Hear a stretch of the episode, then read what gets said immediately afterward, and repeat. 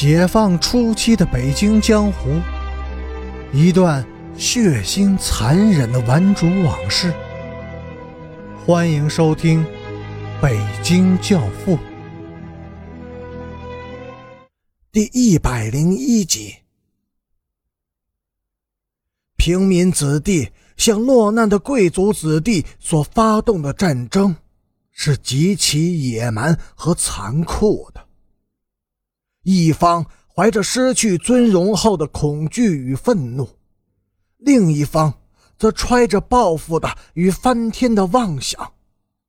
两股强大的、截然对立的社会力量拼力的相向撞击着，进溅出了许多邪恶的、血腥的火花。后来有人说，周奉天必须死。因为他违反了黑社会规则中的两条最重要的戒律：只玩法律，绝不玩政治；只反社会，绝对不与任何社会集团为敌。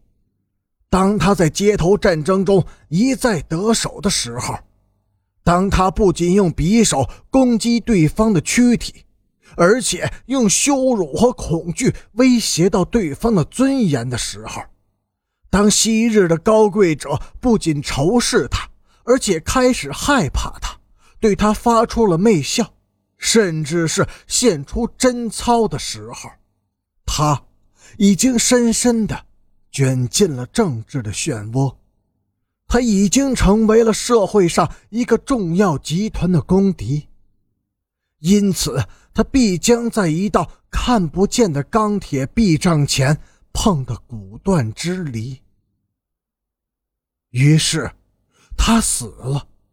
他被一种巨大的、刻骨铭心的仇恨淹没了，而在他的身后留下了更深刻、更普遍的仇恨，那就是社会的裂解。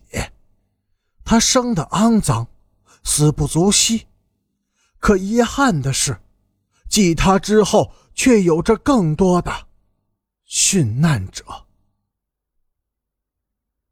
那天的傍晚，满身泥垢和血污，几乎一丝不挂的周奉天，被一辆平板三轮车拉回了家，停放在什刹海岸边的柳树林子里。树林外，隔着一条沥青便道，有几间低矮败旧的平房，那是周奉天的家。平日他难得回一次家。每次回来都是开了锅般的指责、叫骂、申辩和争吵。现在他回家了，永远不再走了，家里却是格外的宁静，宁静的令人心凉。但是透过那两扇黑洞似的窗口。仍能断断续续的听到奉天母亲嘶哑的、压抑的哭泣声，和父亲那撕心裂肺般的咳嗽。他的父亲，一个老实敦厚、一辈子与世无争的排字工人，整整的咳嗽了一夜。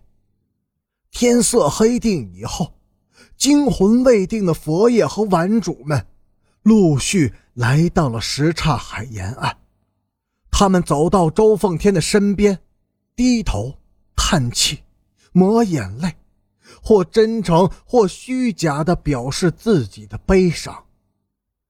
之后就各自找一处阴凉的角落坐下，默默的抽烟，默默的想着自己的心事。星星点点的烟火在树林的巨大阴影中闪现。伴随着偶尔可闻的一两声抽泣和叫骂，像是枉死城里一群叫屈的鬼魂。周奉天孤独地躺在毁明的暗夜中，姿态扭曲、痛苦，但他的灵魂却是平静安宁的。两只眼睛圆瞪着，望着漆黑的夜空，显示出一种超然物外。外之坦然的冷静。只有一个人始终在周凤天的身边陪伴着他，那是一个十六七岁的孩子。